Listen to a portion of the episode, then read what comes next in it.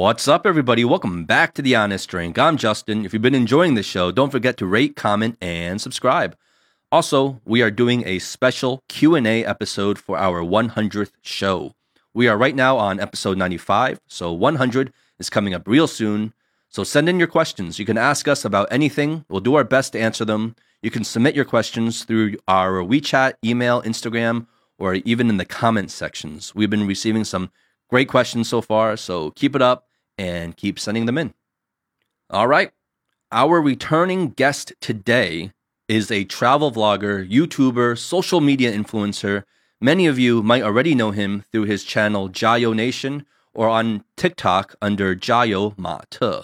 He also has a new channel out now called Nuance. He's been living in China, making travel vlogs and giving social and political takes on his experiences here. But he has recently left China to move back to America. And this episode is special in that we recorded this right before he headed to the Shanghai airport to catch his flight to the United States. In this episode, he explains why he's going back to the US and his concerns for when he gets there. We talk about society in America, society in China. We talk about traveling the world. And our guest shares a very entertaining story about his time in North Korea. I mean, we really went off the rails in this conversation, and it was such a great time doing so. This episode was hosted by Howie, Eric, and myself. So, without further ado, Please welcome back Matt Galat.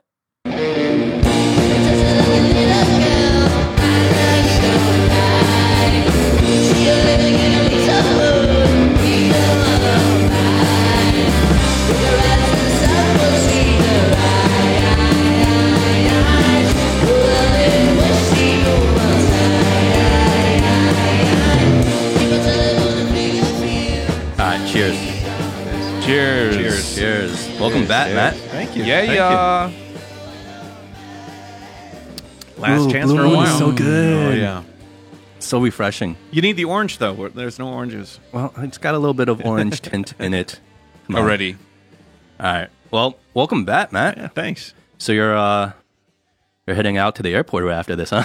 well, not right after 9:45, so it's a it's a late flight. Got some time. It's going to be a uh, a long, it's almost 24 hours. I think it's going to be a long day. Are you uh is it direct or where where are you? No, you I'm flying? flying from Shanghai to Seoul, and then in Seoul there's like a hour and a half uh, layover, but the, the same flight number. So sometimes they w- put you into a like a holding pen, Yeah. and then they bring you back to your seat. It's just keep us on a plane, you know. At least we can play on the internet or something. And then from there, I'll fly from Seoul all the way to Paris, De Gallo. Pic- uh, I want to say Pico de Gallo. What is it? Charles, You're going to Mexico. Yeah. Charles, Charles de Gaulle. Charles de Gallo. Yeah, Charles de Gallo. Pico de Gallo. Pico de Gallo. I'll, I'll be in Paris as Pico de Gallo. Everybody sounds fantastic.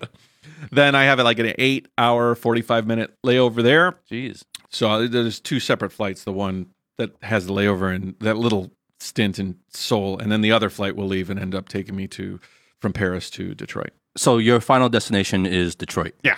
In the US. DTW. Yeah. Okay. Well, we didn't really get too much into this before you got here, so I'm pretty curious. Like, w- what is this? Uh, are you just taking a trip back? Are you moving back for good? What's what's the deal here? Well, there's a few things that have to be done, like like uh, housekeeping things that, that are left undone for me in the United States, and um, also I've had some some unfortunate deaths in the family. Which I think, if you watch my channel, you've seen my my grandpa, my grandma, my my dad passed away, and so there is some like financial inheritance things that went back and forth, hmm. and IRAs and like like all sorts of these kind of crazy. I I I am definitely afraid of taxes and stuff like that. I just I am all thumbs when it comes to remembering receipts and numbers and how things are entered and stuff. And I'd much rather just sit in front of a CPA in the in the area, you know, in Michigan and say, "This is what I've got. This is what what's going on." And you know, I've got weird income. I've got YouTube income from Google. I've got Patreon income. I've got I've got donations coming from certain places. It's not a lot of money. I mean, it's I'm I'm like sort of poverty level if you look at the numbers from that. But it is it, it is not inconsequential. And with this inheritance, I just want to make sure I dot all my I's and cross all my T's. Yeah. For sure. And uh, Clean so- hands. yeah, clean hands. Clean They hands, don't make it clean easy for you, for sure, Yeah, right? yeah, like they yeah, don't make it easy. Yeah, for you. yeah. Uh, American tax system is, you know, and it's changing tangled web. every year. Yeah, yeah, yeah, yeah, yeah.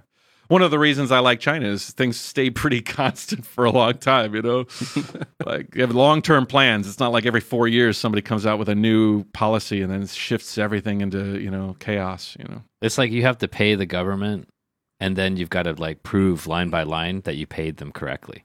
I mean, literally, that's what it is. It's bullshit. and you got to pay for all the things they want you to pay for. You know, it's like I don't want to pay for missiles and you know bombing you know people in in countries you know like, Yeah. like we have no no it's like we are like literally like handcuffed to do the things do the bidding of of what the country wants to do it's like i always thought it would be interesting it would never really work but to have like have like your taxes have like a supplemental and it has like five or six categories education military You can choose. and you could like okay 30% of your taxes go to the the the things that they have to fund but like there's this like extra amount that they set aside where, where would you like the rest of your taxes to fund and you could you could kind of mark that that would be an amazing that would be be, amazing. really revelatory to to mm. to people i bet people would fund stuff that people don't think like sounds a lot more like freedom to me. I mean, I it sounds like it. I don't know. No country does that though. I mean, that would be a, that would be a really really interesting system. Well, I think it is. It would be just simply. that We don't. We don't have to go that far, but just simply, if you could see your tax dollars working for you, would be a game changer, Yeah. right? And I think that's why so many people, especially in the states, are so disillusioned because you don't see any improvement in the infrastructure. You don't see any improvement in Medicare. You don't see any improvement in all these kind of huge political topics that you would think the tax dollars are going to go and improve. yeah. But instead, all you see is that money going into military, basically, Yeah, a military industrial complex, Yeah. Yeah. Yeah. basically, It's crazy. into the hands of politicians, maybe. Yeah. I don't know. and you have like like private entities doing more for a lot of social economic issues, Yeah. you know, as opposed to government. Well, that's the American way, you know, right? I mean, but then but then these these profit motive, you know, like like private prisons is crazy, you know. Like these kind of things. I don't want to you know, I would much rather have my tax dollars fund quality uh, rehabilitative services to inmates to see if we could like I don't know, make them better people instead of just having them be like, we need more of these these products in our in our stores because that's what it is. It's just a big it's a it's a store called a prison, you know, and the product is is is prisoners. Yeah. And so they go to the police stations and say, "Hey, could you could could you give us? We need a delivery of bread. You know, we need to stock our shelves with with the with the commodity that we we we make money off of. It's really nuts. Well, there's a there's a big um, push by some for uh, to kind of free all the um, people in prison for non-violent um, pot related uh, tr- crimes. I Yeah, guess yeah, at the yeah. time.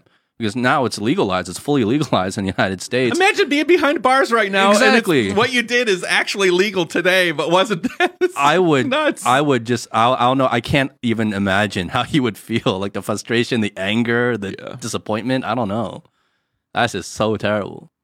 But that's, actu- that's a big, that's a significant percentage of people behind bars. I actually have a friend, and I'm not going to tell his story because it's n- not my place to tell it. But he's in prison right now, and he's one of the people I want to actually see when I go back. He was one of my best friends, and uh, crazy story. But uh, he's in prison. Apparently, he had a dark side I did not know about that got him into a lot of trouble, and um, I want to send him messages of support. I mean, the guy did a horrible thing, but uh, I'm still his friend, you know, whatever, whatever.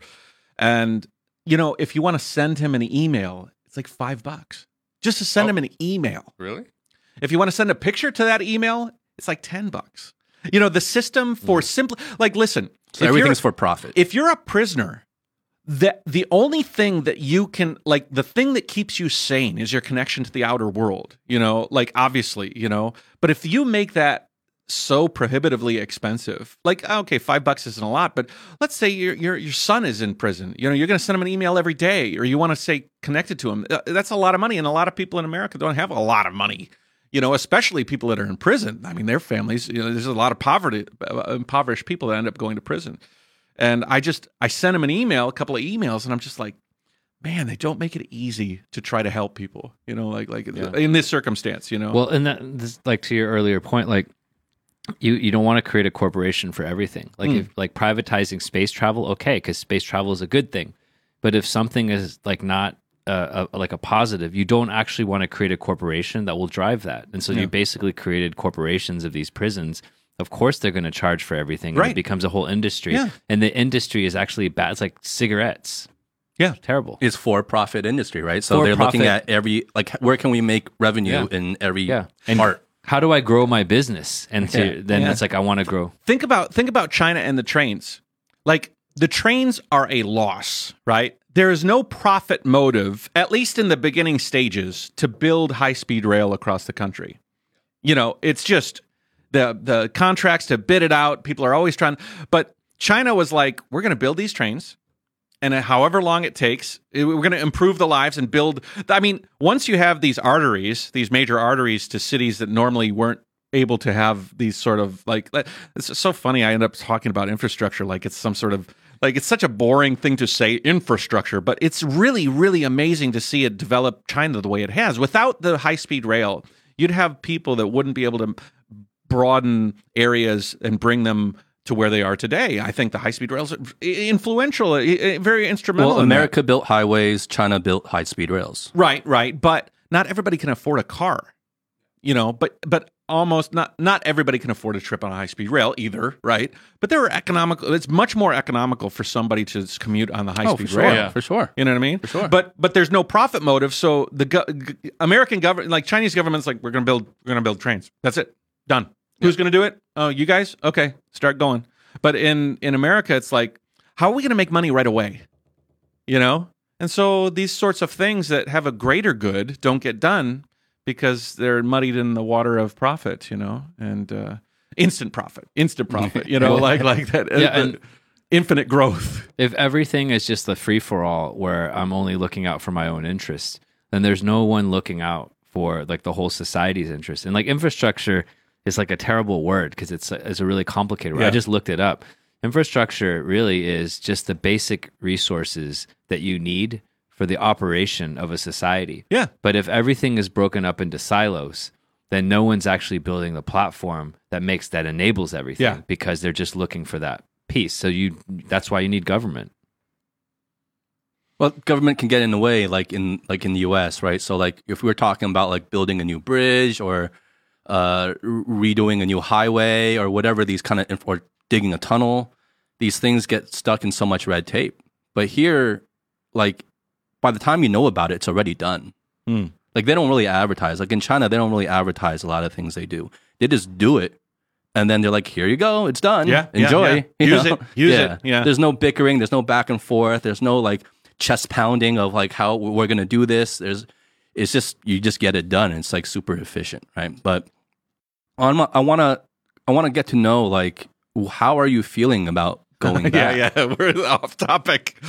Uh, I am, I'm a, I'm a mixture of feelings. You know, I mean, okay, so you you asked why am I going? You know, what's the reason? Now, now there's some housekeeping things like taxes and and and, and license and stuff, and visiting my friend. But the underlying thing is that I, I, I about a decade ago, I decided that that I didn't want to stagnate. I didn't want to stay still. That the world was my oyster, and I wanted to slurp it up. You know, and it's so amazing, so many different sides to it and stuff. And I, um, I started sharing my life on YouTube, and people started to gain interest in it. And all of a sudden, I found this, like, like second level of of like what. Not only can I experience the world, but I can I can allow other people to experience the world through my experiences. You know. And I loved making videos. It's like being an artist, but your palette is a moving picture, you know? And it can be whatever you want it to be, you know? The world is your The, canvas. the world is my canvas. And um, I love China. China's great, you know, for me. It's been great to me. Uh, it's not perfect. Uh, I always got to caveat that so that the people don't, you know. you know, So you you're know, not working for them. You're not working for them. gotcha. Yeah. That's funny because okay, I've got a side lie sidetrack here, but Laowhy eighty six. Uh, who guys? If you don't know, he, there's two guys. SerpentZA is Winston, and Matt is Laowhy eighty six, and they're like the, they're like my arch enemies, you could say. You know, actually, really, really like my. They're like Two Face. In Batman because like I was friends with them, and then they fell into a vat of gas at some time, you know, and like became like, "What did you? What happened to you?" I'm not saying I'm Batman, but I'm Batman. But anyways, um, the uh, these guys. Uh, Lao 86 made these it has all these videos. It's always castigation of China. It's always this negative view. It's always always even a good thing is twisted into a negative in order to fit the narrative. And I've always been like, what the hell is what is your purpose? Now I understand money, YouTube, algorithm, consistency. If you're a negative guy, if that's your thing, you keep going with it. But what is what do you want? Like if you think China's broken, offer a solution to fix it. It's just like blah blah blah blah blame blame blame. Well, in a recent video, he said uh, somebody because they do a Q and A because they do a podcast and they did a Q and A and somebody asked the question and said, "How do you see regime change happening in in China?" Now, that's a really important question for these guys because, um, like they don't see China improving without it without regime change. Right? That that's that was that's the only way that they see China becoming a better place, right? They think it's shitty now regime change. And one question, maybe you don't have to answer it immediately, is like, what do they consider improvement? Right? Like, what is what is Right, right. That's a that's a whole unanswered question. Right, But Like- I don't like even think they're tru- democracy. maybe democracy. I don't know. I don't America. even think, but I don't even think they're genuinely thinking that way. I, I think they're, they're, they're clearly, it's obvious they're doing this just to target a specific demographic on YouTube that they know oh, wants Oh, yeah. to hear this. Salivates for Yeah. it. but is it really just money or are there people behind them that are driving this too? well, their narrative is very, very in line with other people who have anti-China bias narratives that have a relationship with the the the mainland and that want to see you know certain things happen there that are negative. You know, Uh, Maybe they're getting more money from those guys than the actual platforms. Well, I I know. Listen, I I during the pandemic, I made a lot of money from my YouTube channel. And I'm not saying, okay, listen, guys, I got to caveat this. I do not make a lot of money from YouTube. I made I made much more money Than on my previous. on my company that I gave up in order to tell stories and travel around the world. So for all of you guys that think, oh, I'm just I'm going on this, This is a CCP trip for you." because it's just going to make me the richest man I could ever. No, listen, I had I had a lot of opportunities I gave up in order to take a step out, step down financially because it was a more step up from a spiritual or personal. You know, uh, the- So you made like you made more money doing the travel stuff. no. Uh, Before my that, trading company. before that. Oh, your trading my company. businesses, right? yeah, in the last episode, you went into that. Yeah. Right, right. Yeah, yeah. So I, I don't have a financial incentive. You know, it's it's not like crazy money, but there, but I did have a step up in my income from YouTube in the middle of the pandemic because people were interested in that topic. I was Yeah. just I was sort of well, pro-China keywords like. China, like things like Those that. are big. yeah. COVID. So I could empathize with Winston and Matt that that might had that kind of like they they tapped into the vein of hate and bigotry uh, regarding China and hate and bigotry in general is big. Yeah. Just in general, whatever you're going to hate, people love to uh, you know. Well, negativity in general. Well, Because nobody- nobody negative videos like love anymore. do much better than positive videos. yeah, yeah, That's right, right, been proven right. over and over yeah, again. Yeah, yeah, yeah. If it bleeds, it leads. Yeah. You know. Because that's how some people think. It's like they want things to break. And they think Yeah. the only way change happens is through breaking something Yeah. rather than like improving it. A, a lot of Americans feel that way right now. You know, like the system's broken. Let's just burn it to the ground. Raise the country. Raise it to the ground. You know. There's Anyways. got to be something deeper, you know. Well, I think I think in general, people like Laowhy eighty six or SerpentZA or any other YouTuber, um, anybody who has a voice, um, I think you just have to like kind of question anything they anybody says. Actually, anybody, including you. Yeah. Right, Oh, you know? yeah, yeah, yeah, It's yeah. like it's like you have to question. Like number one is well, judge a character, right? So you got to see what is their character. Yeah. Right. You can tell by what they say, how they speak. What is their character? That Yeah. says a lot. It's not Yeah. about what they do. It's actually who are they. Yeah. Second is motive, right? Then if you break down the motives of why or what kind of content they're putting out there, then I feel like you have to question, right? Because the motives are quite clear Yeah, yeah. in terms of just let's just go with what you're saying with with destruction, uh, economic collapse and devastation.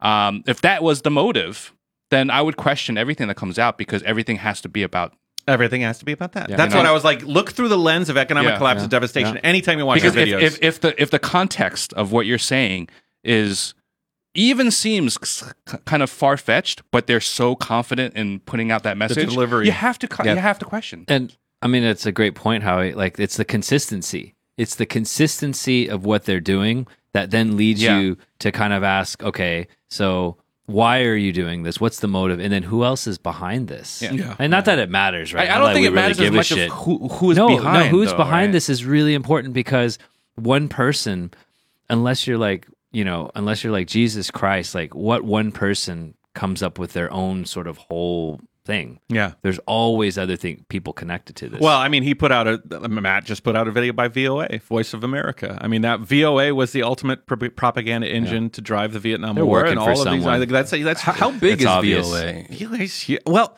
how big is VOA? Well, how big it was it maybe five years ago, and how big is it now? You know, America has invested three hundred million dollars in propaganda against the Belt and Road Initiative. Yeah. It's on the doc. It's like Yeah. on there. It- it's actually out there. It's actually You can a look it lit, written that We have to prevent the Belt and Road Initiative because we have a better Belt and Road. Like Biden's like, we're going to do the Belt and Improvement Initiative. It's like we're gonna spend a, we're gonna spend uh, two billion on tanks. We're gonna spend three billion on this propaganda against China. we can't build trains in our own country, but we're gonna, you know, we're gonna It's be on the- their list. Yeah, yeah. Um, I, I- t- to your point, Howie, you were saying like, like the the way they're so confident. One of the things that I think does me a disservice in my videos is I, I often say I don't, I'm not an expert.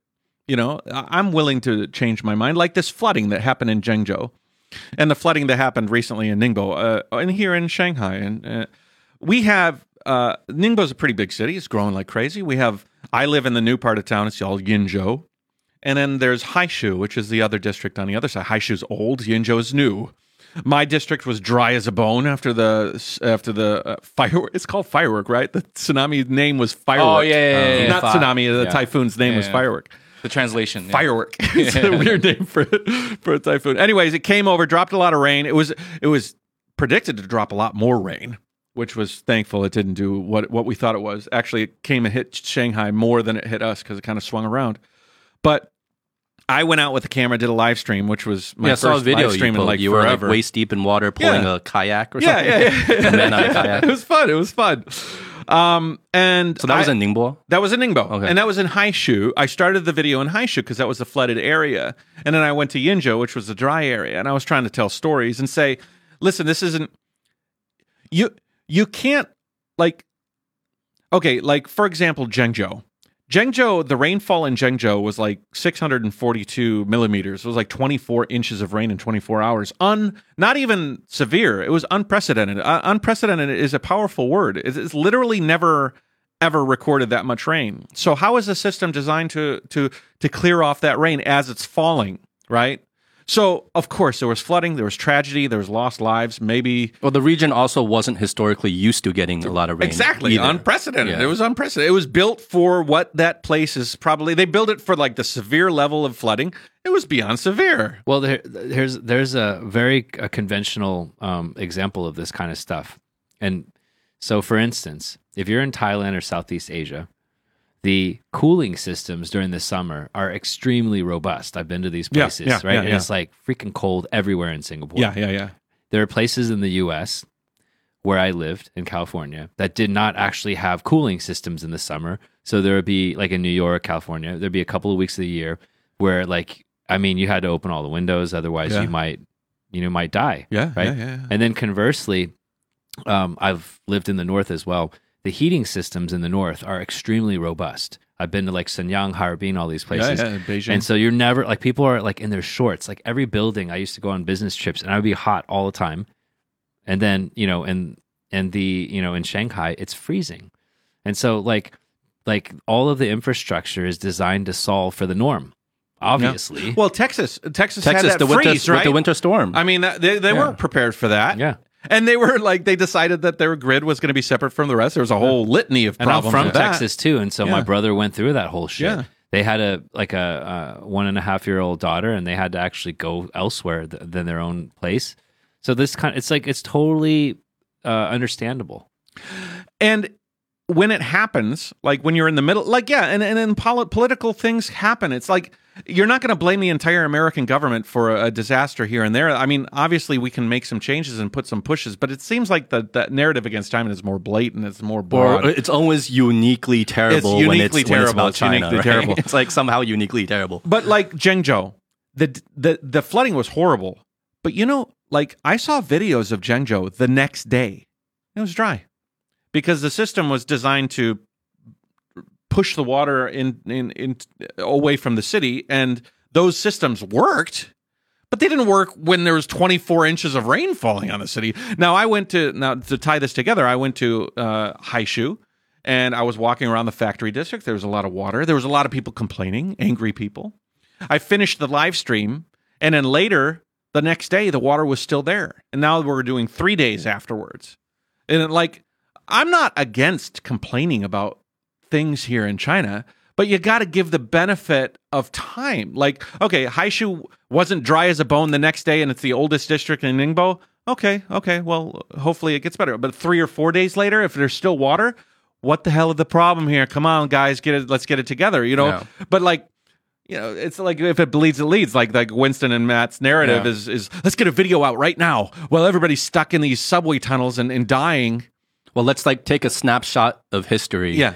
And just kind of comment and judge based on a snapshot. Yeah, photo. broadly judge, broadly Yeah, judge. You know, yeah. It's like Zhengzhou's in the middle of a fucking tragedy, and you're out there, you know, you know, capitalizing on it by castigating the whole government when unprecedented rain fell on the area, never, never ever been planned for. You know, There's been all kinds of natural disasters in the U.S., like with Katrina, and just like there's Well, we did a whole episode about it with uh, Dr. With Lin Lemoy, yeah. Yeah. It's it's it's easy to cherry pick, but I think overall, if you look at the ex- the the number of examples, like then you just got to look at the data. Yeah. you got to look at the population of a country, how often these things happen, et cetera, et cetera. But I think COVID is the big one, right? How did di- different countries like, and we shouldn't even make it about specific countries. Let's be very objective about it and say that every country went through COVID and different places took different measures. And how did that all end up? yeah, Just like Yeah. look at the case counts. boom. Yeah. Um, but um, you going back to the states, Yeah. Matt, you know what's coming, right? I, like, like, does that need to be said?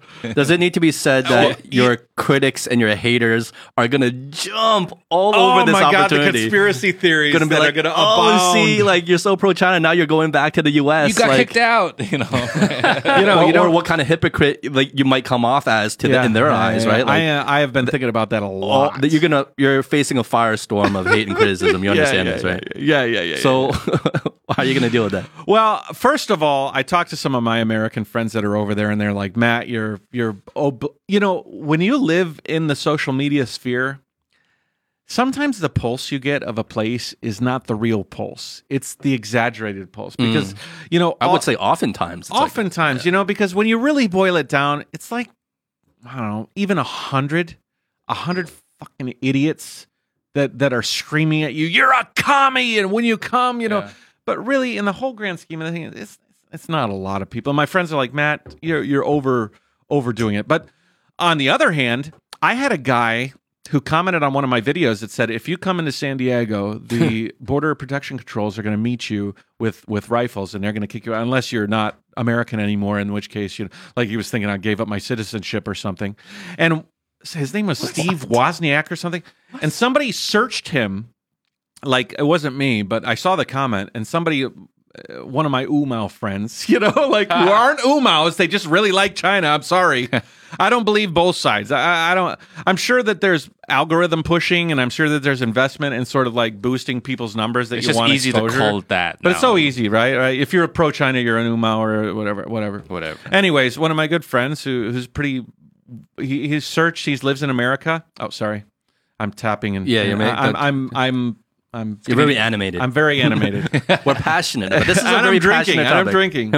so uh, he he searched this guy. He's actually a, a Homeland Border Protection guy in San Diego. Really? Like he's actually a human being. I thought, yeah, yeah, you come to Texas, we'll beat you up, you know. But the, like literally, he his his threat That's was so- backed up with real facts. I'm like, That's so first of all, to hear. that that's illegal, right? Yeah. If you work for the Border Protection Bureau, you can't be threatening people. Even if I was under investigation, you don't announce it in the comment section of my videos. You know, like like that's not enough. You're not really savvy. And second of all, that's just wrong. You know, like That's so disappointing America's to brought hear. up on free speech for Christ's sake. I'm just speaking freely. You know.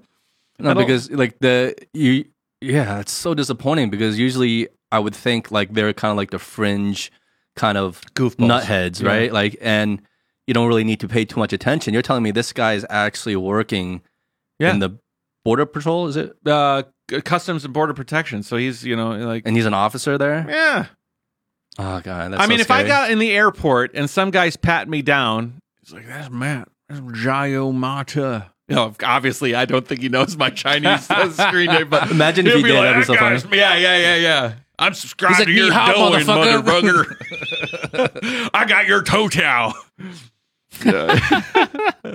but uh, I am I am worried about it. Uh, partly because I'm not flying back to California.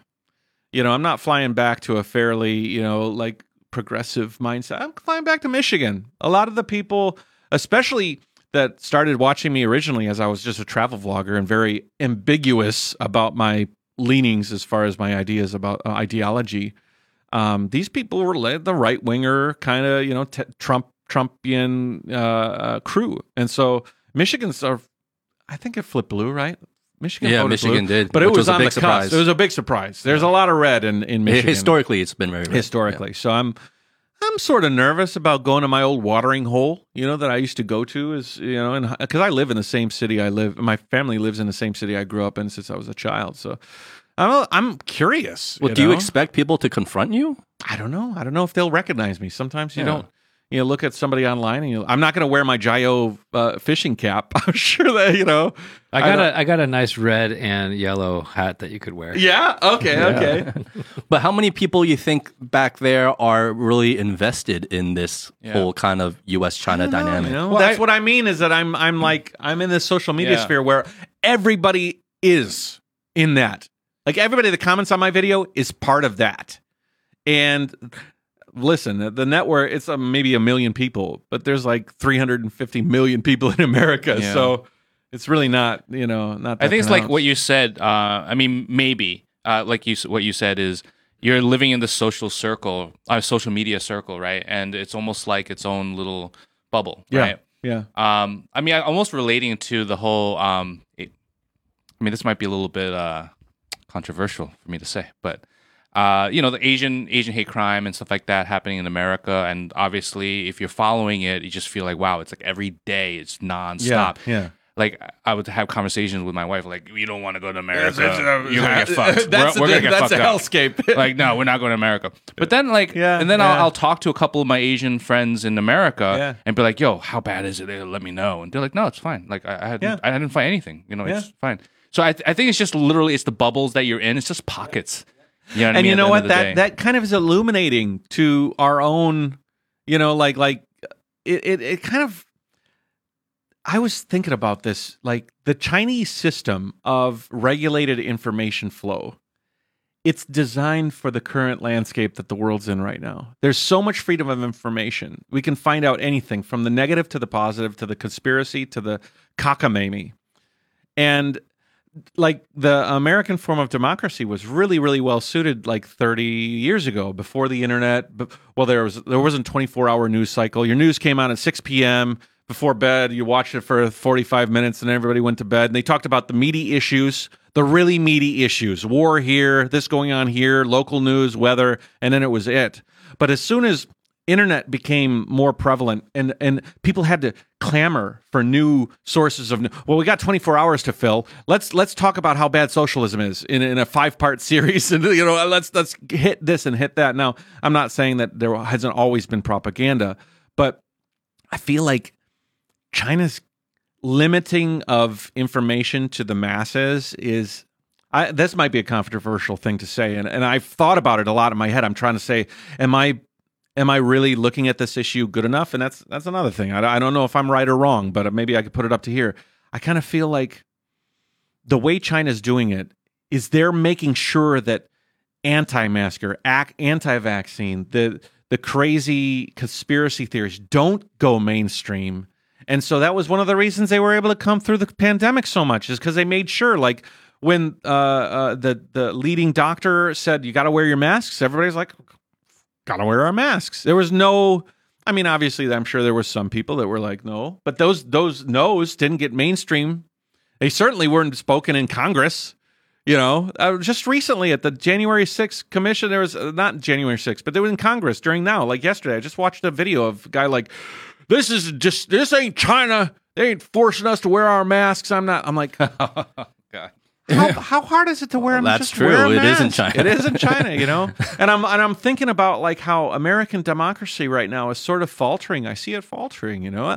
And I'm interested in going to America so that maybe I can maybe I can get outside my bubble I'm in and like Yeah, I'm, You know, I'm sure once you're there, you're gonna have I'm a gonna- fresh perspective. yeah, I feel so- like we need to like we'll, we'll we'll let you be there for like a month or so, and we hop on a Zoom and like yeah, yeah. let's just Oh, talk yeah, about yeah. this Let's again. do it. Hey, uh, Let's follow up. You know what I a mean? Follow-up. follow. Yeah, You're yeah, like, yeah. okay, now I got. I was been here for a little bit of time, and Matt's like, I don't want to talk to you guys I ever don't wanna- again. You Uh, guys, I can't believe I talked to you guys. Socialism sucks. no, no, no. Next, next time we see a live stream, he's gonna be with Laowhy 86 and 78 sitting with them, Yeah, yeah, yeah, yeah. just agreeing with them. I'm like, yeah, they're gonna be best buds. yeah. Voice of America. I'm the voice of America. You got some of that 300 mil. Not no longer the poverty yeah, line. yeah, yeah. But it, it is an interesting point, right? Um, and you were saying like, how do you frame it? But it's more like asking questions and saying, okay, well, we know that there's a lot of conversations around Facebook and Twitter, and what controls need to be put on it. And so it's a it's a spectrum because you can have like you know North Korea on one end, and maybe that's probably not. I don't think anyone wants to really live there. And then you might have um, you know a situation where information the, the cost of distributing um, wrong information or the possibility and- incentivized. yep or the risk of having hackers distribute and disseminate you know very volatile negative information is so high now it's like a virus and Yeah. so like your computer It's an epidemic of Yeah, information, it is. of misinformation. so, so it's like your computer kind of needs like antivirus software Yeah. Uh, uh, Yeah. in a Great way. wall. And Great right now, like America doesn't have antivirus software for its communications, and people are bringing even in America, the Congress, you know, Congress, they're bringing this up. Like, should there be more control? Should Twitter or Facebook play a more active role Yeah. in building in antivirus software? And I think the point you're making is that in China, they have put an antivirus system in that Robust. seems to be in some ways working from you know that perspective. Yeah. it's a super super nuanced issue right? I think we can all agree on that.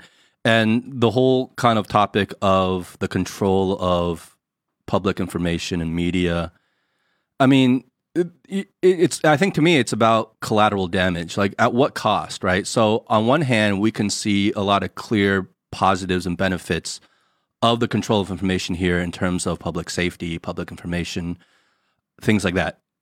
But I mean, of course, there is collateral damage, right?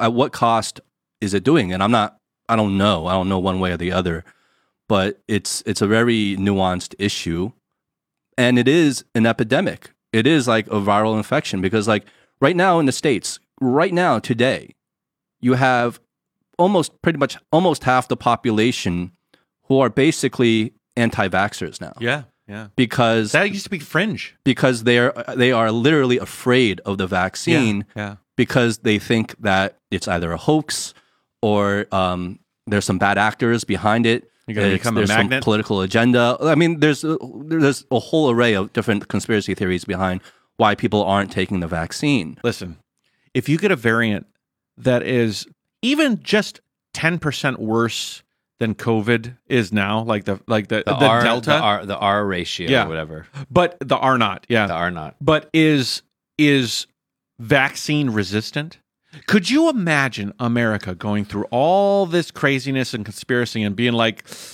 hey guys we got uh, another five years or a year worth of vaccine development because now we are back to square one this civil war i don't know i don't know what would happen because the anti-vaxxers and the, and the and the right wing would be like this is just another control china would be like lock down the borders again. Let's go back to you know, like they have all the things in place here in China to deal with with whatever comes They their know way. the they know the measures, the protocols. yeah, there the would be nobody going into China for a long time. Yeah. you know, they would it- just the bubble difference themselves is, off. In here in China, the government and the people are unanimously taking it United. seriously. Yeah. Whereas in this, in There's the like no States, question almost. Yeah. You Whereas know, in the states, like, you have just like half half the people taking it seriously and half the people not, yeah, yeah, which defeats like Like the which people doesn't do not anything. taking even a small fringe of not people not taking it seriously are a thousand Ruins times it. louder Yeah. Mm-hmm. than the normal people. let's I'm not go to my I'm comment not- section. You'll hear. I'm not about the loud screaming that I got my vaccine. Let's let me just give a quick example. So, like recently in, in China, you have Nanjing, right? There's like a little bit of a local spread. Now, a local spread here that got headline news is like, single Ten, digits. yeah. well, double Oh, was- digits. yeah, it was double digit. digits. Yeah, yeah. Double Almost digits. 100. But last time there was like six people, and that No, no, made but- news. but It was after a six week- people. Oh no, my but, god! Yeah, but after a week, It's it's, like a hundred something, Yeah. right? Okay. So it's like it's like a hundred something, Yeah, right? yeah, Something yeah. like that, right? Now that caused Shanghai, which is a uh uh, like a like a trip from New York City to Boston kind of distance, right? To all of a sudden, everyone like my coworkers, people around me, be like, okay, start wearing your mask a little bit more. Like, let's be a little bit more stringent about it. You know what I mean? Like that type of conversation, and everyone was commenting. There's never like, oh fuck, like oh god damn, we got to wear mask more. You know, oh god damn, why is this happening? No, it's more like okay, let's be more protective, let's be more careful, you know, and stuff like that. Which is a perfect example of the mentality that that is here. You know, as opposed to there, and that's from a hundred people. and that's for 100 people. And it's like just 100. And then everyone is like, oh my God, we got to lock this down. A hundred in the states couldn't even make the news. Not even the back page. No, the 100 won't even do shit in a town. Am I right? Am I right? 71,231 on July 29th. 71,231. Ah, dang. You know, I'm not vaccinated either. When I go to America, man, I'm going to go into a bubble because I. I Well, do you uh, do you not want to take the vaccine? No, I want. I'm an anti-vaxxer. All of you guys are assholes. You guys don't understand the real thing that's happening. Frogmen are controlling this world. the lizard people. You don't understand, man. It's a conspiracy. No, I I, I want to get the vaccine. In China, you don't really need it until like you know until Yeah. you need it. Yeah. You know, like like there's, there's no, there's no virus here. You know, like you said, there's seventy thousand infected people today. New, you need a vaccine, but in China, there's a hundred in Nanjing. Oh, we got to test the whole thing. You know, so there's controls here. And Ningbo has been Ningbo hasn't had a case like ever. You know, pretty much. It's been But, but here's pretty the thing: it's like you, you say that to the people in America, they're like, "That's what you know." Yeah, You that's know? only what they're telling you. That's only what they're telling Winston, you you. Winston those had a video that said doctors are being paid to take old people that come in with COVID and lock them in the in the storage closet until they either die or whatever. And I'm like, we literally get messages on our phone. We know shit. It's almost like TMZ. Because there was like a guy that got infected in Guangdong or something and, and messed around with a couple of prostitutes and like like shit, I knew his whole story. Like you know, like his Yeah, wife do, knew yeah. it was Yeah. everywhere. It's like Oh, TMZ. they, you they know? shame you. They shame They you. shame you, right? You know. Public shame. They know. You we know everything. Yeah. You're hiding. You hide things, and you get problems like what's going on in, in other countries. You literally the system it's they open. have cannot hide. You can't hide the things. Honesty is what prevents the virus from spreading. Anyways, as far as a, v- a vaccine, uh, the Sinovac and all of the different. Uh, are you guys all vaccinated? No. I am. Yeah. Sinopharm. Yellow code. Yellow code. I am. I'm vaccinated. Okay. Yeah. Yeah. But um, I want to Dose. dose. I want to get the vaccine. This guy's an anti vaxxer. Oh, you, oh, you bastard! So uh, the uh, the uh, my friend went to the United States, and his name is Jim. He's a photographer. He's he has that big funny camera that I I, I think we talked about in the last episode, and he traveled to Iceland. Because once you're in America, that's like we're slowly getting into the reason why I'm going back to America because that was the primary focus of this. But uh, once I'm out, like China is protected in its alienation, you know, in its robust controls. So if you're inside China and you stay in China, it's a very, very comfortable life. But if your desire has any sort of travel in it to get outside of the country, once you're out, you're out. It's like that Yeah. club. When you walk out of the club, that you don't get no hand stamp. You're not coming Yeah, back. you're out, you're out. You know? Well, you can you can come back. you You, just gotta- got to quarantine, and unless you're on, a, you have to have a certain and visa. you got to pay a huge ticket, and you know, like they Yeah. said, it's not. It's not impossible. It's not But it's not that. It's not It's just that, not that draconian. I mean, you can get back. That's Yeah. the thing, right? It's not. Right, right, it's right. not like to the point where it's like okay, the Truman Show or something like yeah, that. Yeah, yeah, yeah. But once you get to America, it is easier to travel around. My my friend Matt, the backpacker that visited me in Nepal, we did the caving expedition in in Vietnam. He lives in Vegas. I'm going to move in with him. We were talking about what my plan is when I come back to the states. But um he wants to go to Egypt. This is this is kind of how the whole thing came about. He he called me a few months back and he said, "Matt, how's it going?" I said, "You know, we're we're good friends." And he said, uh, "I'm going to Egypt." I was like, "You could fly to Egypt?" He's like, "Yeah, the, we can." Egypt's open, open for business. There's a few countries that are open for business. Egypt's one of them. Now he wants to see the new Cairo Museum, which is supposed to be one of the most fantastic, amazing museums in the world. I'm dying to go to Egypt. Yeah. Yeah. This museum is supposed to be like Get your shots first, buddy. it's supposed to be the most world renowned museum ever. And that's saying something because my friend Matt is a raw raw dog backpacker. You know, you know, he he's not interested in like me, I'm not really interested in museums most of the time. Unless it's like something really spectacular. So when Matt said I want to go to this museum, it perked my interest in it. It's like the, shows the the the pharaohs and the and the and it's right adjacent to the the pyramids. It's really That's amazing. such an interesting history, yeah, Yeah, Egyptian yeah. history. The other thing he wants to do is he wants to do a live aboard scuba diving trip on the Red Sea. Ooh. Oh. And I'm like, man, that would be awesome. But if I go out of China, it's just going to be a how am I going to get back, you know? So, um he's like just, you know, if you if you want to come, um, you're more than welcome. He wasn't pushing me or anything.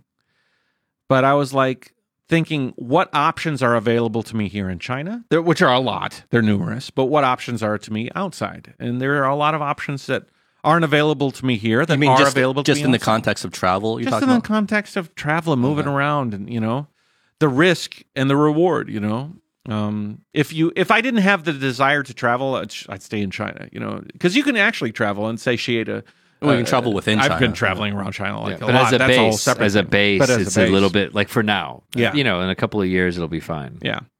So um, my other friend Jim went to Iceland, and so Iceland's on the table now. Mm. You know, which is a which on my world tour cycle map, Iceland was sort of an odd, out of the way place. If I could hit Iceland and check it off, maybe I could start checking things off instead of just biding my time in China. Because my world cycle tour was not about living in China; it was about traveling around the world. So he he has this Chinese vaccine to bring it back around. And so when he went to Iceland, he's like it was hours sitting with the authorities in Iceland trying to get them to understand what the uh, green QR code with a yellow ring around it means, you know, and what all of that means because it was all Chinese. So he's like it's it's best if you go to America and as soon as you get to America, you pick your vaccine, pick your cocktail, and get get set up with with one of the Americans. Because once you get into America, And God knows they're available. God this knows they're available. People are re- you know rejected. You know, people don't Yeah. even want them. I'll Yeah. be like, give They're me, piling up. give them, give them, give them. You know. So how, how many shots have you gotten? Two. Why, is this a the funny- competition? the- Are you no, competing? No, the- no, I just think How the funny shots? thing is like how he's talking so Howie, much why are- shit. why are you and not he does it, like- vaccinated, brother? like, that that's the problem. Like all these people Howie in is the the U.S. problem. I'm the problem. the- With- all with these people society. in the U.S. talking shit, You're the whatever, and they don't with give the it. China right now, right? bro. But if it's like, and he's like, "Oh no, your actions don't matter; it's your words." no, your fucking actions matter. High five. Eric. oh, Always leave it to Eric to get on my ass. why, why haven't you taken the shot yeah, yet? I have my reasons. okay, okay. it's called "I'm an anti-vaxxer." So the U.S. is going to be kind of like a headquarter base for you while you travel the yeah, world. yeah, yeah. So okay, so let's get back to that. So I'm going to go to America. I'm going to go dir- direct to Detroit, be with my family. I'm going to get uh, my taxes all situated and get my license renewed. I have a tr- Chinese driver's license, which actually is actually pretty useful. You can use it to drive around the states, even if you don't have an American driver's license, which I just figured out. I'm going to buy a vehicle. Um, what kind? I'm going to get an SUV. I want to s- be able to sleep in it. Oh, nice. You know, like Get like a little Winnebago. I don't want something so. You know what? Like you know, one of the problems with my life is it's so, it's so uncertain. If I knew that I was going to stay in China, America for ten years, Get an RV. I would do van life. Have you guys gone on YouTube and seen van life? Mm, So I saw cool. Nomad Oh Land. So cool. my Yeah, God. Nomadland was about van life. You can get So like a conversion van, not a not a Winnebago, something really inconspicuous. It looks like a Yeah. plumber or something, and you could put a bed and a That's shower so and a cool. comp- oh, really, no, no. really Howie, cool. Howie and I have been talking about this. I we, love that shit. We have a fantasy of buying an like a legit RV and just decking it out and just Yeah. like being mobile and just Do traveling it. the world, uh, So traveling. cool. Yeah. Oh god. Well, I don't have the time. Like that's like a that's like at least a five or ten year thing. You know, I don't see myself staying in America for that period of time at all. As a matter of fact, I'm I'm looking at about a year oh really? uh, or less than because what I want to do is I want to get I want to get to Detroit. I want to get a vehicle used, whatever, something I can resell for for about the price I paid for it, something like that. Which sucks because right now used cars in America are. Do you know about that, Eric? And right now because chips, people can't get the microchips for the because of. I think it has to do with China. I think it all has is is linked. They can't get the microchips to build the new cars, so the used car market is blowing up. And so right now the cost of used cars are like really? which sucks. It's like perfect for me to go home and pay too much for a fucking used car. Anyways, an SUV, something I can lay down the back seats and lay in and sleep in if I want to. Put a rack on the top. I'm already talking to Kuala Lumpur, where my trike is. I'm riding around the world, riding, cycling with this kind of three wheeled cycle, pedal, human powered cycle. Now, my world tour was supposed to be from Ningbo, China, all the way to the United States through a serendipitous, like zigzagging route. What's going to happen is I'm going to reverse it. And I'm going to start from the tip of Alaska towards the Bering Strait or the tip of Alaska as far north as possible next spring, next summer, spring, whenever whenever you can get up there. I'm sure When the there's light. cold. Yeah, oh, yeah. When when the lights turn on, and then start from there. Sell the truck. Sell. I mean, this is my pre- preliminary plan. Sell everything, and then start the tour, but in reverse. Because I know America and Canada relations will probably stabilize before you know Singapore and Australia or you know Indonesia and Australia. I see these, these this area that area being frustrating. But if I can start in, in America, I don't need a visa, so I can spend as much time as I want dilly dallying around. So I'll start in Alaska, ride through Canada into United States, zigzag around in my trike, work cool. my way into Mexico, and going down to South America. And so, and then eventually finding my way to meet myself in Kuala Lumpur and find out, you know, like like it might be an interesting way to retool the story that keep the because otherwise, I don't know. I just feel like the world ain't going to be uh, conducive to cross cross border land border travel. You got to start where it's easy to get around if you have a vaccine. if I have a vaccine Because it's kind, it's kind of crazy, right? Like some places are really controlled and like they're very safe within, and you don't need the vaccine. Yeah. But then there's some places where it's like everything's a free for all. But Yeah. if you do have the vaccine, it'll at least you can. dampen the, the dampen. effects. so how long do you think this is going to take? Like how long are you willing to be on the road? Oh well, my world tour has always been a, a, a Like a life decade, thing. or two decades, fifteen years. That was the original intention was to take fifteen years and. Well, and wh- what do you get out of being on the road, like constantly on the move and traveling? Like I never really asked you that, right? Like, Yeah. but like, what what do you what do you get out of it? you know, I used to, I used to do, I I was a trading, I had a trading company. And so you have all of this stress involved in this project. And at the very end, hopefully you come out with some profit on the other side. And it takes six months to feel that gratification. And once you get the system down, it's the same system every time. You're dealing with shitty factories, you're dealing with angry customers. You're dealing with shitty factory, you're dealing with angry customers. When you're on the road, every day is something new. You're meeting new people, new stories, new inspiration. But it's a little bit like it's a story that wraps itself into every day. You wake up in the morning as a vlogger, you figure out the story you're going to tell, you get on the road, you're in a certain country with a certain vibe. Next month, you're in another country with another vibe. And every day you finish. It's not doesn't take 6 months. It doesn't take a year. You're not dealing with contracts and stuff. Every day I would finish the day's story. And it was so fulfilling because at the end of the day, you're like, I'm proud of myself. I did 160 kilometers. I did 100 kilometers. I did whatever you did. You ended that story. And you know what you did the the next day? You woke up and you did the next story. And then every day was an amazing story that you told. And so many people get stuck in this rat race and they do the same fucking loop over and over and over. Like Groundhog Day phobia. right? Exactly. You don't want to keep repeating the same day. And what what that taught me was that Th- So so you have this you sort of do groundhog day, right? I'm not saying that it's not because you do wake up, you travel and then you finish. So there is this thing, but it exists in different countries and different locations with different characters and different every single day and it's so fulfilling. You know, and plus um I was working trading company for a long time. I've been a business owner. I've I've had a lot of stresses and I lost everything. I've I've I've been I've had wins and losses. And what does that get you at the end of the day? When you're like 90 years old you're sitting on your deathbed what are you what are you passing on? What stories are you telling you know? Especially on youtube when i started telling stories people are like you've inspired me to do this. You've you know like i feel like the life that i have here the opportunity that i have to travel around the world first of all it's not for everybody. Not everybody can do it.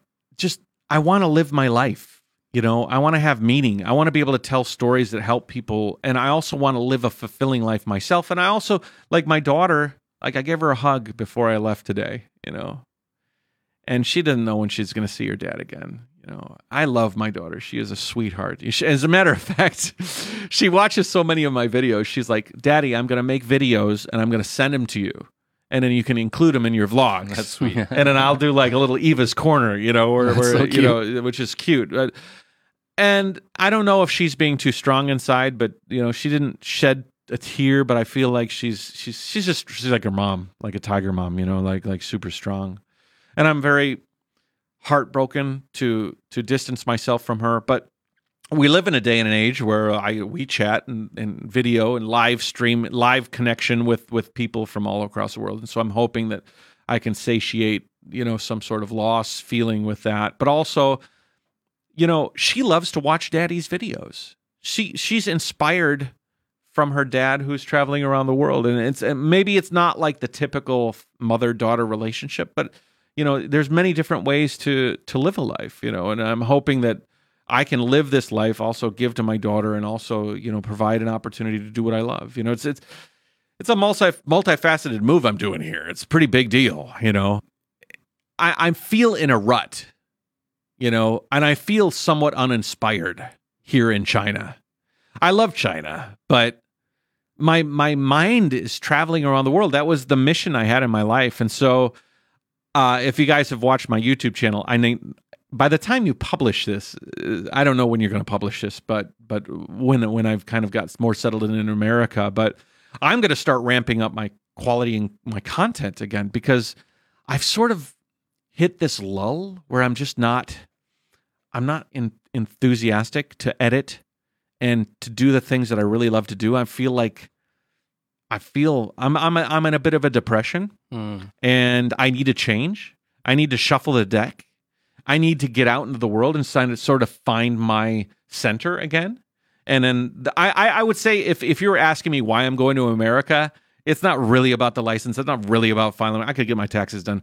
It's really about finding that inspiration, finding that that, that gleam in the eye. Be you know because I always I travel around China a lot. I've I don't know if you guys seen it, but I've been you know CRI and CCTV and Yeah, yeah. CGTN. I've been doing a lot of travel, you know, Xinjiang and different things. It's all, but it's all peppered with politics and and disgusting garbage. You know, it's like I In what way? well, you mm-hmm. know, it's all everything's politicized. There's nothing that that you can just say, look at this place from this perspective, from my perspective, and just take it. You don't have to agree with it, but you don't have to call me some sort of a disgusting per, per, uh, Oh, you mean the reaction you're getting is politicized, or the content itself is politicized? both. Both you know? And i i don't mind listen i believe every video that you watch of mine is my truth.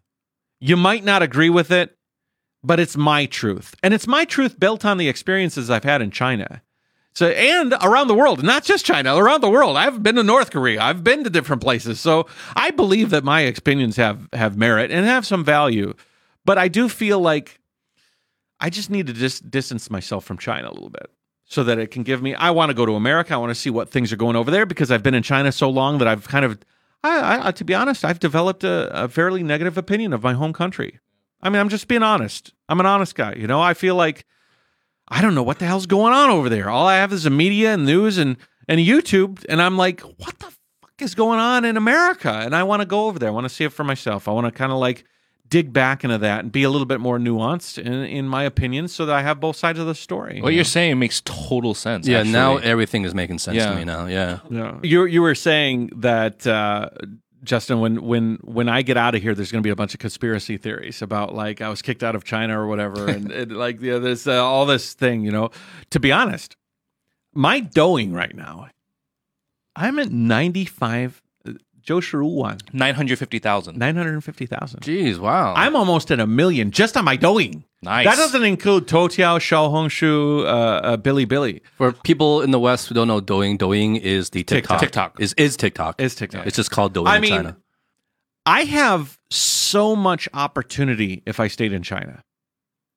I am I I I wake up sometimes and I'm like, dude, man, you're the dumbest guy ever to leave China at this point. You're gonna go from an area where you feel fairly loved, fairly appreciated, and you're gonna go to a place that you are castigating in a lot of ways online and drawing likenesses between the things that are happening in China and, and in the United States. And You're going to go there and you're going to go not even back to square one. You're going to almost go to the, the negatives because you're going to go to a place that has a negative view of the things, the narratives that you spout, you know? Now, as a sideline story, I talked to Cyrus Janssen, who you guys have talked to, and Cyrus is like, you're going to be pretty happy. People are going to be, you're going to find some Chinese who are going to know who you are because that's probably the majority of people are the Asian, you know, ABCs and stuff like that that are going to see you in America and be like, hey, Matt, oh, thanks so much for what you're saying. You know, because Je- Cyrus says it a lot of times. You'll go and you'll find people and they'll not find people, they'll find him and be like, oh, Janssen, Recognize Cyrus, him, thank yeah. you so much, you know, for representing.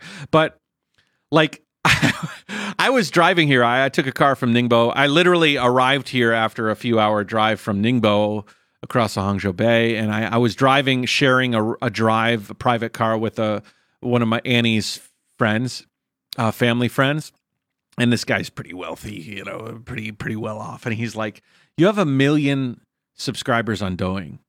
If you sold steaks or spices or whatever, it doesn't matter." But he he he buys steaks, Australian steaks from from from Douyin. He's like, the guy I buy steaks from is like an, a legit American millionaire Mhm. from selling steaks, and Yeah. he's got like about two million subs. Yeah.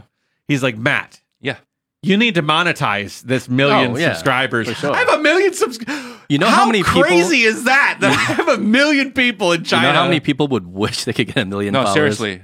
And I'm like literally Yeah. walking from that. Now, I, my my my Chinese, my, I I plan to instead of tell stories of China in China, I'm going to still tell stories of the world f- and China from a Chinese perspective outside of China. I want to really focus on learning Chinese. I want to like really broaden these kind of things, but but I'm not going to be in China. So the ability for me to monetize that Douyin is going to be hampered, you know, Yeah. uh, you know, and it just goes to show that I.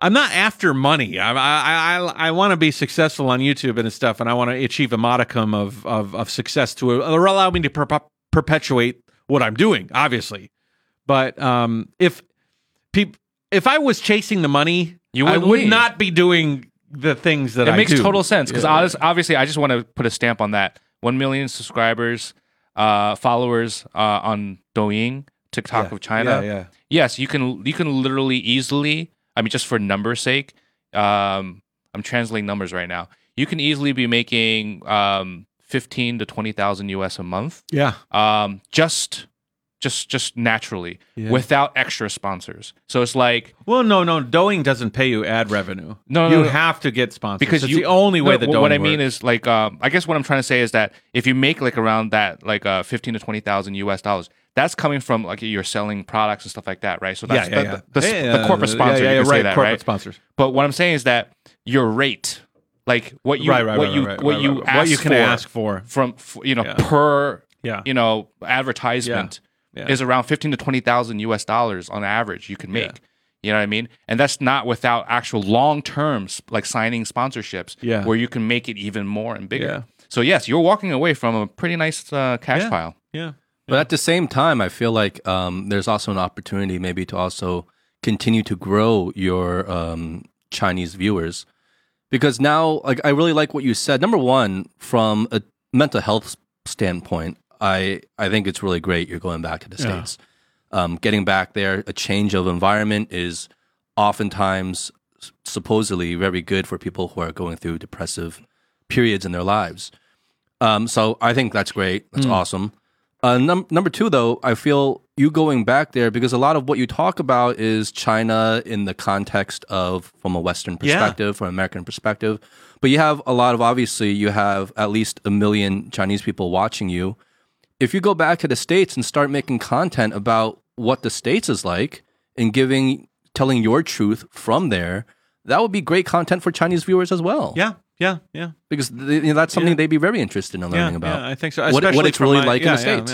Yeah. And not like hating on America, just No, no, like no, of life course not. differences, cultural differences, Yeah. some ideological uh, Well, ideological what- differences. The same kind of light you're trying to shed on China, you can shed on America for Chinese viewers. exactly. I, I'd watch because I want to know what, what's like in the Yeah, America I, now. I, want to know too. I'll, I'll tell you what. Like you said, I need to center myself and get back into the Yeah, right priorities. headspace. Yeah. And once I'm in the right headspace, then I can revisit a lot of these opportunities that I have. I mean, like I'm literally walking away from a million subscribers in China. yeah, yeah. I mean, for all intents and purposes, I could be shooting myself in the leg, you know, with Well, regards you to know, like, I mean, if you think about the whole premise of all this stuff, is like, you know, you have this uh, life dream to trike around the Exactly. world. Like, this is like your core value, right? Like, for whatever reason, like, you know, from um, your your your values and and all that stuff.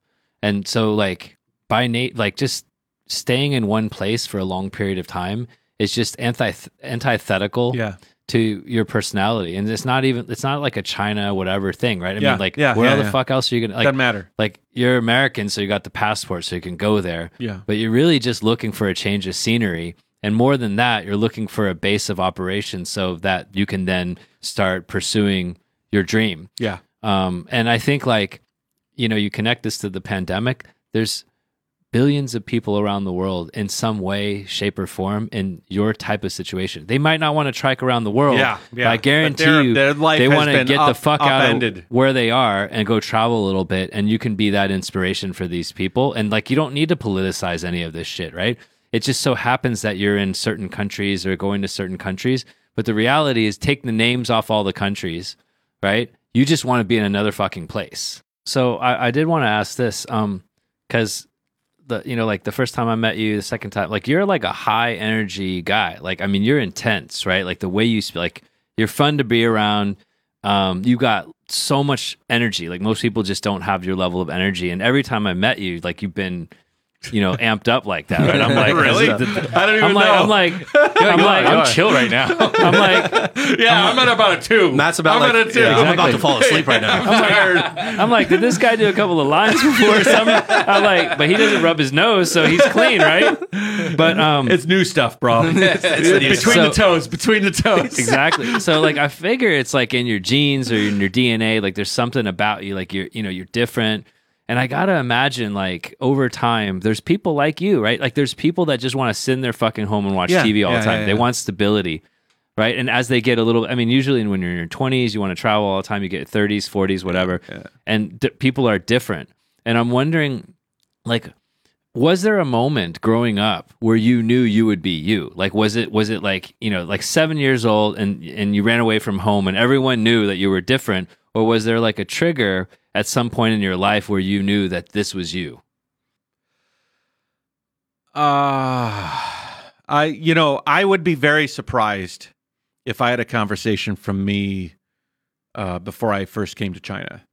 Like, if if if the Matt of today talked to the Matt uh, in America and said you were going to climb Everest, ride around the world on a trike, and he would be like, "Who the, fuck fuck, outta are here." you? Get the fuck out of here!" You know. But but uh, it's a stretch. Like I'm I'm living a very unusual path. Um, but if you talk to my friends and said Matt's, you know, eh, back in the day, they'd say, eh, that's probably about right. I and I'm not saying that putting words in their mouth. I literally asked them that question. I said, hey guys, you know, because I've got I've got a core group of four friends. They've been with me since middle school, you know, and are they like are they like you or are they no, more no. chill Listen, they chill. my group Is that an insult? Are, you, Are they like you or are they cool? are they are they like you? Or are they handsome? You know, I, I don't know if I brought this up in the. It's it's a philosophy of mine is that we are all like a soup. You know, like like a, we're Yeah. we're a conglomeration of spices. You guys provide me this this interaction with you guys here with these is is is something that adds to flavor to my to my concoction, my my potion, my soup or whatever. Mm. My life in China has added a a element, a huge element, an overriding element. I, I it is it is tinged, you know, the flavor of who I am, you know, and and that that in in a way I I I don't like to dog a lot of the people I disagree with, like Matt and Winston. Like if I was it was funny because Winston made this video about Zhengzhou and he was castigating the government about how it's all communism's fault that this whole thing is happening in Zhengzhou and, and why lives are lost. But if you went two years ago and you found one of his videos where he was living in Shenzhen, he has, he has a video where he walks around Shenzhen. There's down branches and stuff, and he's pessimistic, a bit of a dick, you know. But but his his ordinary attitude, you could see who he really is. His character. You yeah. know, he's like, you know, China's not perfect. You know, these branches are everywhere, and people don't know how to drive. You know, Let, yeah, you can't drive there, man. He likes know? the he. Wa- I, I watched a few of those. But he's like he was a whiner, but he wasn't like like you know conspiracy theorist. Yeah, yeah. He wasn't like so like uh, narcissistic. You know, Yeah. well, no, he was always narcissistic. He wasn't so presumptuous. he was whiny. But the guy I watched two years ago in that video, and the guy today, although similar traits, like Justin's saying, like there's there's some through lines in in the pessimistic attitude and this. Is, listen, something incentivized that guy Yeah. to go off the deep end. So uh, I'll offer two very uh, controversial statements. Right. This is the con. This episode. Oh, boy, here we this go. episode's not going to go. even be published. But so number one is that um, probably VOA just scours YouTube and finds whiners, and then I think he was radicalized. Oh no, for sure. Like he got radicalized. I mean, by VOA. Hold on, I want to Well, show no, you. maybe- I want to show you. well, that's a something. conspiracy in I mean, itself. We don't whoever, but he got radicalized by someone. Well, he got radicalized. Period. We don't. You know, we can't. You don't radicalize yourself. Okay, hold on. Hold, I'm going to read an email that I received on July 14th. From who? this year. I'll read it to you. Media inquiry, foreign vloggers in China. Hi, Matt. This is Monica with Mandarin Service, Voice of America.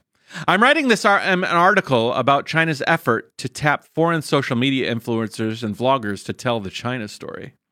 Some media reporters say that many foreign vloggers have been pulled into China's campaign, helping the Chinese government, quote, wittingly or unwittingly, unquote, push its propaganda or narratives on social media platforms that are blocked in China.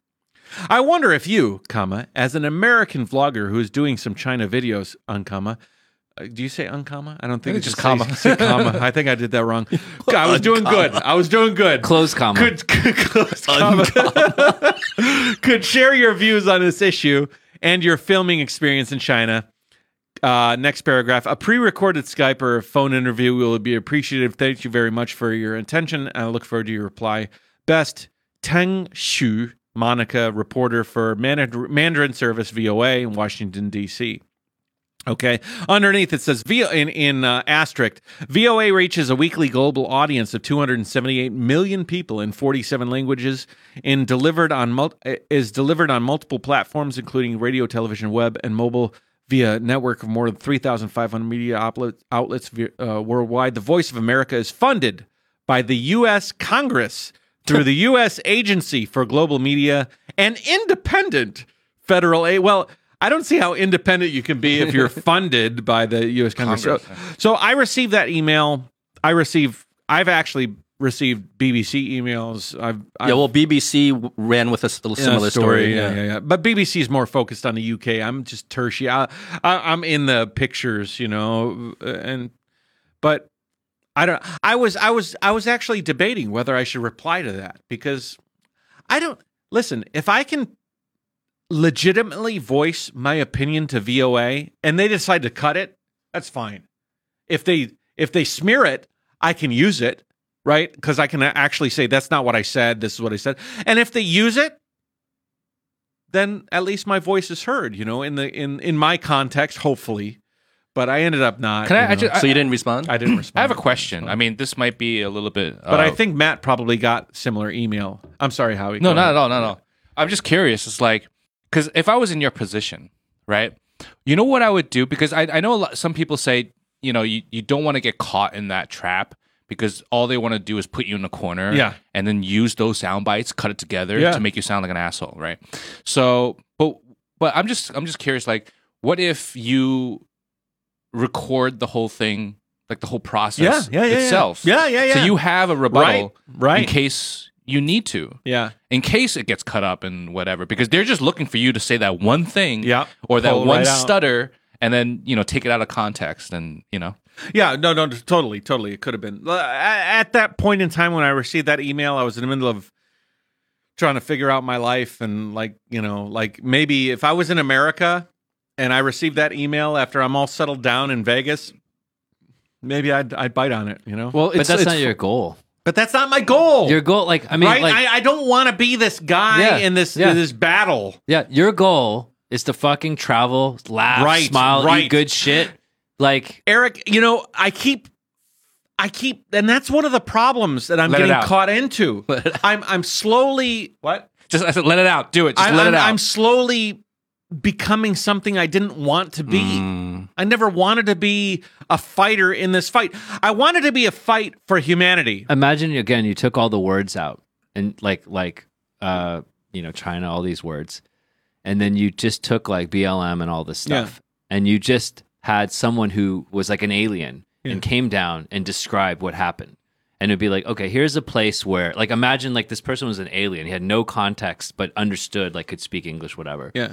And then just say, okay, well, describe what you see. English, you bigot. What does he speak in Spanish? Well, no, because they, he's in hmm. America, so he has to Oh, listen okay, to okay, people, right? okay, okay, okay. So Eric then they, is so racist. so they go and they like basically describe, you know, it's like a thought experiment. They describe everything that's happened. Yeah, yeah. And then you have like the similar experiment, and you have the person come to China and different places, right? Then what would actually come out? And that's like the actual truth, Yeah. not like all of the political stuff. And I don't know what would turn turn out, but at least in the U.S., if they saw like, oh, so th- this is the rule, like the Congress, right? So this is the place where the people that you know kind of uh, control America Yeah. or whatever, and all of a sudden you had all these weird people, and they attacked that place, and you had you know um, a, a- like a description of that, Yeah, right? Yeah.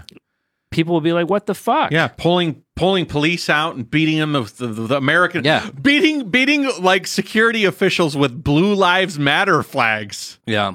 It's, you couldn't make it up. I, I really like Eric's point because it's really true. If you took all the All names, the- all yeah, the yeah, labels, labeling. if you, took know. all the labels out of it and just looked at the events, a lot of it would be inseparable from what is happening in, in the states and, and all over the West. Or it'd right? be worse. Like Or if you it'd be took the events, the roles, I like just- the roles and responsibilities. Like forget the labels, but it's like you have people that are in the government, whatever. You have people that are, you know, that citizens, right? And you just took all of these roles, responsibilities, events, places, etc., and you described it. Like America might be described as the most fucked up place in Right. the whole world. Oh, for sure. You know the problem, not the problem, but the situation. Like like like problem. I don't want to use words like problem, but the situation with America is that they are the world power, right? It's like it's like if you had a family and your eldest brother was was could do no wrong, right? And then the youngest brother does the same thing as the hmm. eldest brother, and you're like, "You're grounded for a week, Mister." Well, jo- John did the same thing last week. John's John, you know. Well, America's war on terror is America's war on terror. China's war on terror is bad. You know, eh, I'm But boiling not- it down. I'm boiling it But down. it's not even but- framed as a, as a war on terror for China. yeah, right, right, right, right, right. Now the, the the crazy thing is that America is is north of Mexico and south of Canada. You know, uh, USA. I'm sorry. America is a continent. I know. I'm not. You know, like it's like sometimes I refer to myself as American, but like it's Canada and Mexico's in there as well. But the United States of America has Canada to the north and Mexico to the south. When they attacked Muslim extremism, they were able to fly bombers from bases that they have all over the world. Many of them pointed targets at China, which is unfair in its in its face when you think about it. But uh, especially with the blame game of China increasing their military, it's like you're pointing all our missiles at us. What are we going to do? You know.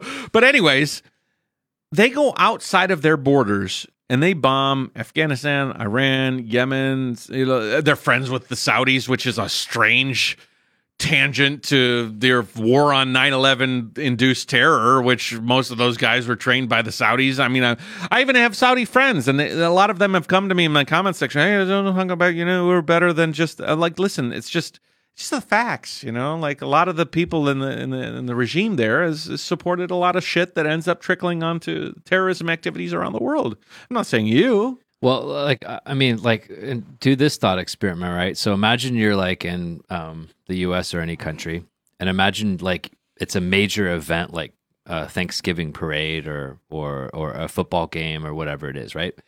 And imagine that there's lots and lots of police officers like everywhere.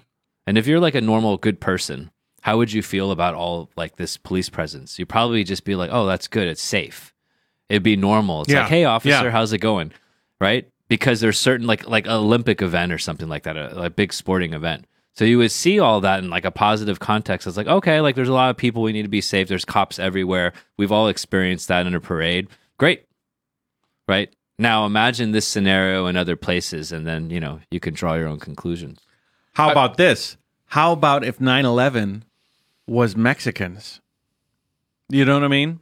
What if 9 11? sounds funny. I'm just saying. Like, Mexico would be America right now. Mexico would be America right now. What, what if 9 America would have was, doubled in size. What if 9 11 was perpetrated by Texan radicals sponsored by, let's not even say Mexico, let's say Honduras? Something very, very close, intimately connected to America. The situation would be crazy. I climbed mountains, you know, and, I climbed Everest. One of the one of the one of the mountains I climbed in order to train for Everest was called Mushtaga, which was as far west as you could get. From the top of Mount uh, Mount Mushtaga, I could see K two. I could see Pakistan. I could see Tajikistan. That border is open. It's huge. Yeah. And for as police state as China is, there's no there's no border check. You can walk from Tajikistan or Pakistan into China. If if America had a situation where Texas was being like people from Mexico, you know how quick te- Trump would build that wall, and all of us would pay for all the Americans would pay for it. I mean, like it's apples and oranges with regards to understanding this situation. Yeah. People think of it from America. Listen, man, we wouldn't go and hurt any of our own citizens and this and that. Well, America is sending bombers from bases in the Middle East with like drone pilots in Nevada to bomb innocent 90 like what is that statistic was 90%. recently 90% innocent civilians in countries on the other side of the world And we we should also be more careful, or we we can be careful and not using the same rhetoric that you know maybe people were indirectly criticizing. Right. All we have to do is just look at things from multiple angles, not just one angle. Like, I mean, I think we could just step back and say, okay, like political angle, sure, there's that safety, societal, like you know, so- society, mm-hmm. social risks, norms. Like, what are the norms in a place? In some places, if you have like a lot of people, like police officers, like if you had a bunch of police officers in a kindergarten, kids would be scared yeah right? And so I think you can kind of zoom out and just look at all the different perspectives and then reevaluate. And we don't have to be say if someone has a double standard or not double standard because then we're kind of playing that like Yeah. it can Yeah, yeah, easily yeah, get yeah, into like we're criticized like Yeah, now we're like yeah, talking yeah, yeah. shit about the other side. Yeah, yeah, yeah. But like what's the framework of looking at this? Let's look at it from a really objective framework. You make the decision. But for me, I like your the the the smiles, the humor, the curiosity because I want to live a fulfilling and happy life. I am not going to let myself ruled by pessimism or ruled by pet. Like I for sure. Like I mean, I don't. I don't even talk like this type of sort of conversation. Justin knows. Like I don't really get into. I, I know this show's never going to be published on any significant platform because it'll be taken down. is this one out sorry Yeah. so so I'm a little bit more open, but I'm just like like you know I just want to live a happy life. I want to wake up. I want to be motivated. I want to go to the gym, do my thing. You know, maybe maybe work for a corporation and you know like have good good colleagues. You know, make some money. Um, that's that's what I want, and then and then maybe take some risks in terms of like doing some crazy shit, right? Like traveling the world. I don't want a situation where my livelihood and living and money is directly connected to me being negative, or spreading someone else's message. I don't want to spread someone else's Yeah, message yeah, yeah, yeah. unless someone else's message Is conforms with my message. Supportive of yours. Yeah. Or you're just calling out shit you see. I think I think that's kind of maybe what started you down this rabbit hole, Matt. Is like I don't think like you were a tra- you are a travel vlogger and you got into the kind of this whole like content political content realm. I'm guessing it's because you were just trying to call out shit that you saw and you saw it was largely untrue. Well, I mean, it was a pandemic. I mean, it was it was the beginning of the pandemic when, like, I might have one of the most unique views, uh, at least on YouTube, because because I saw the beginning in in Wuhan. Then I and this was covered in the last last podcast we did. I saw the beginning in Wuhan. Then I went to the United States. I saw the beginning of of the re- American response. And I'm not a political guy. I don't give fucking care about this shit, but I could see it's like costing lives. Then I've been in China for over a year seeing the development of how China has been doing this and how the attacks on China and it's very us geez, it's so obvious. It's like when your house is a disaster, what are you to do? You're to blame the neighbors. You're to find something about the neighbors. You know, you know, well, you know, it's all China this and China. Th- Shut up, clean your house. Like, listen, like, like one of the things I've learned as traveler, as a traveler, is over time you gain wisdom. You become a better person over time. The 19 year old me Yeah. was naive. The t- the the 40 year old me is much more nuanced, and those are the people that are dying.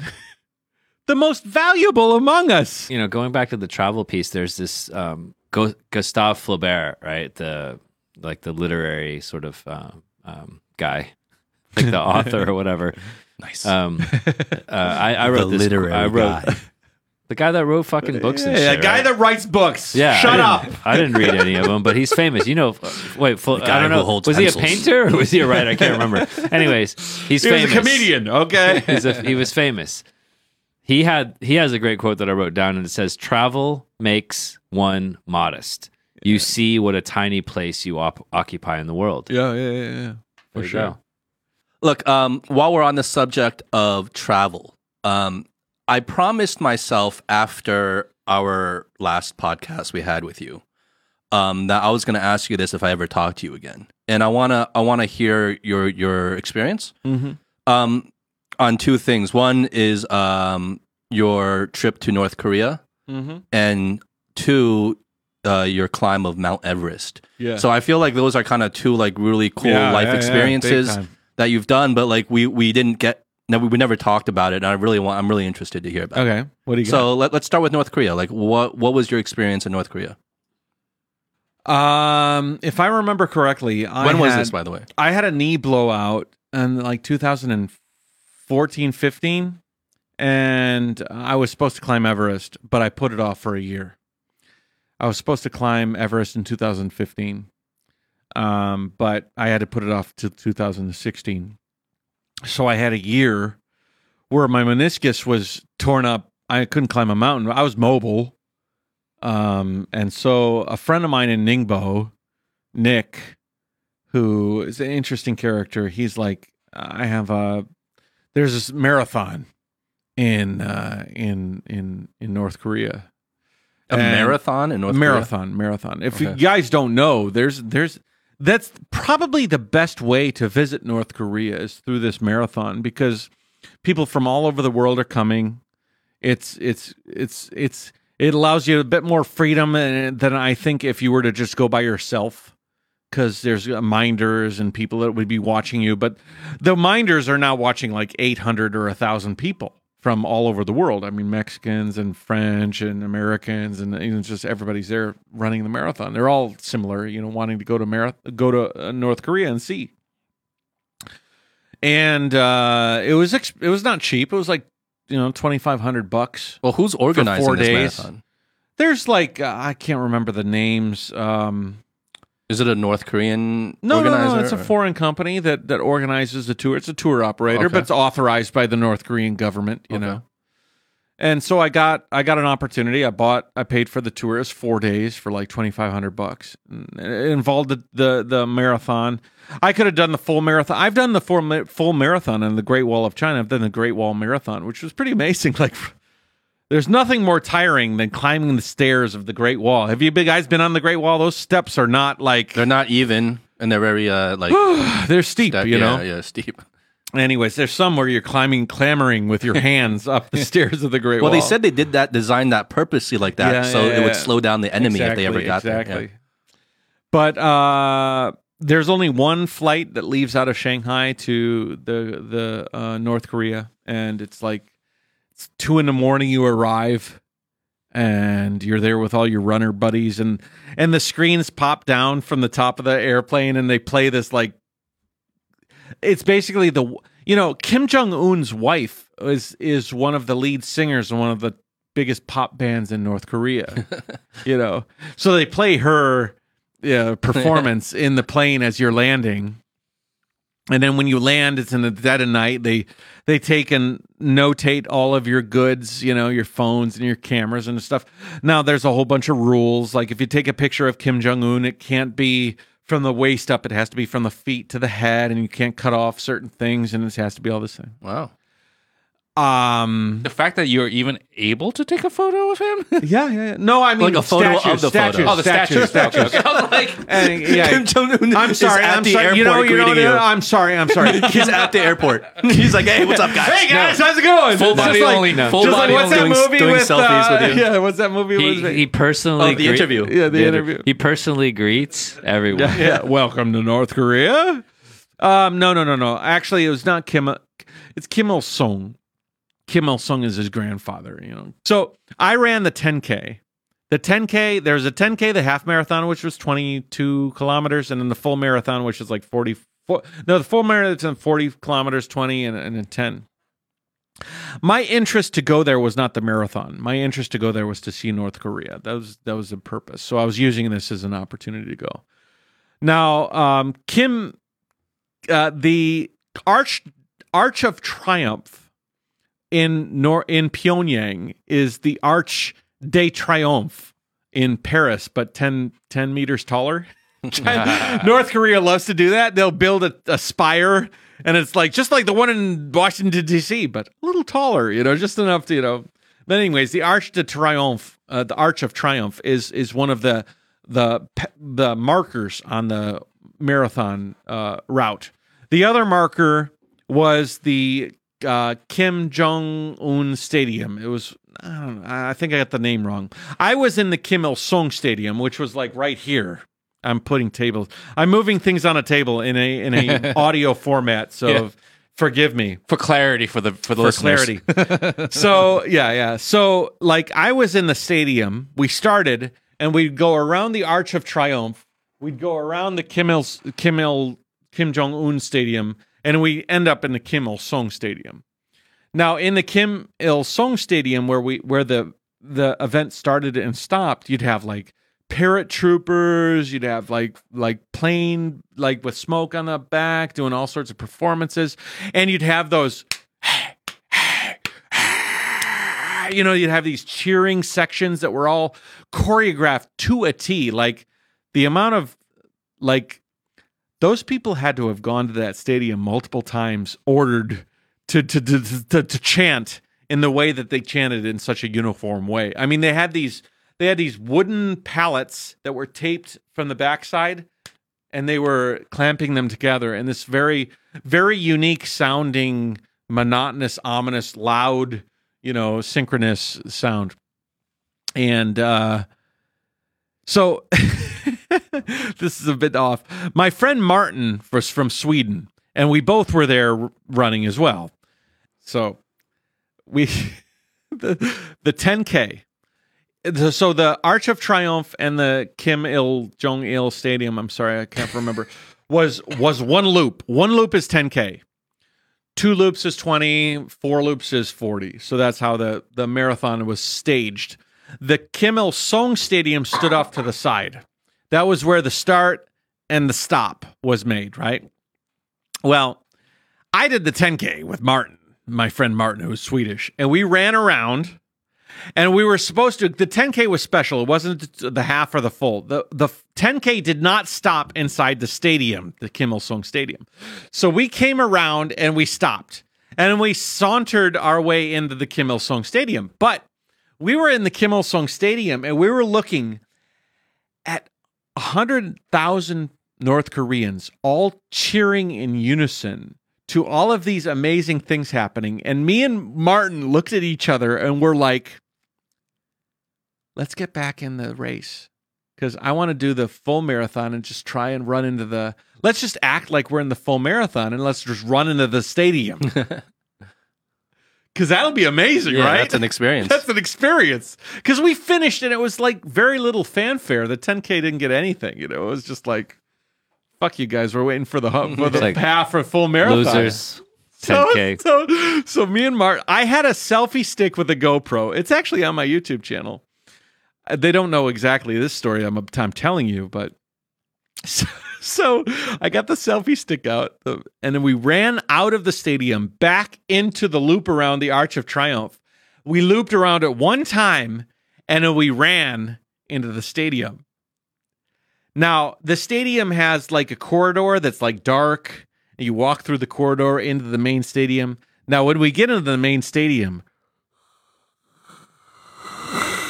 the the roar of the crowd, you know, Felt like a gladiator. it felt. Oh my god, it was the most Wow. incre- incredible thing ever. And I'm holding a little selfie stick, and everybody's cheering. Now, Wow.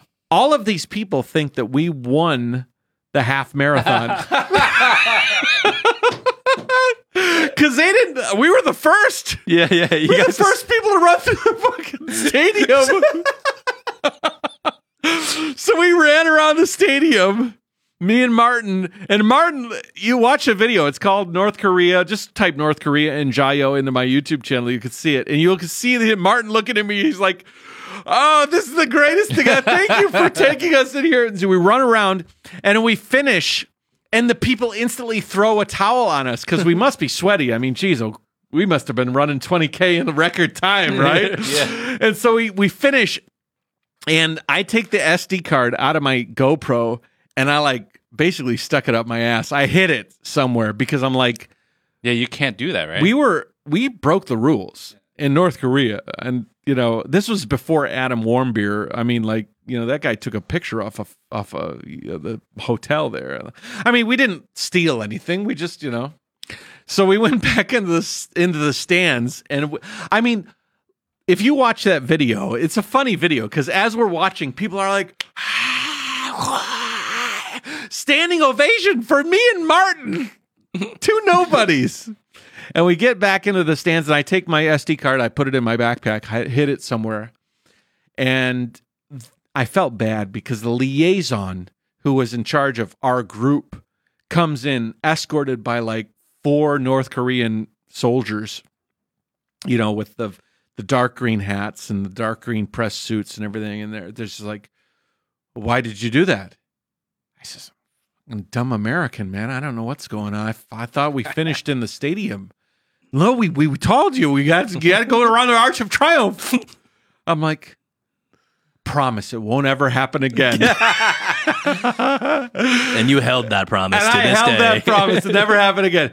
But you know, I, I did. I hope she she didn't, she didn't get reprimanded. I'm sure it was just it was. I just played the fool. You know, I was like dumb, but like they didn't. Uh, I was thinking they were going to take my SD cards and everything. They didn't. Uh, ended up. I think a lot of it was bloviating because by the time we left, they looked at our phone, but they didn't go through the phones. They Well, what are they looking at your phone for then if they're not going through the phone? I don't know. I don't know. Okay. Just performative, maybe.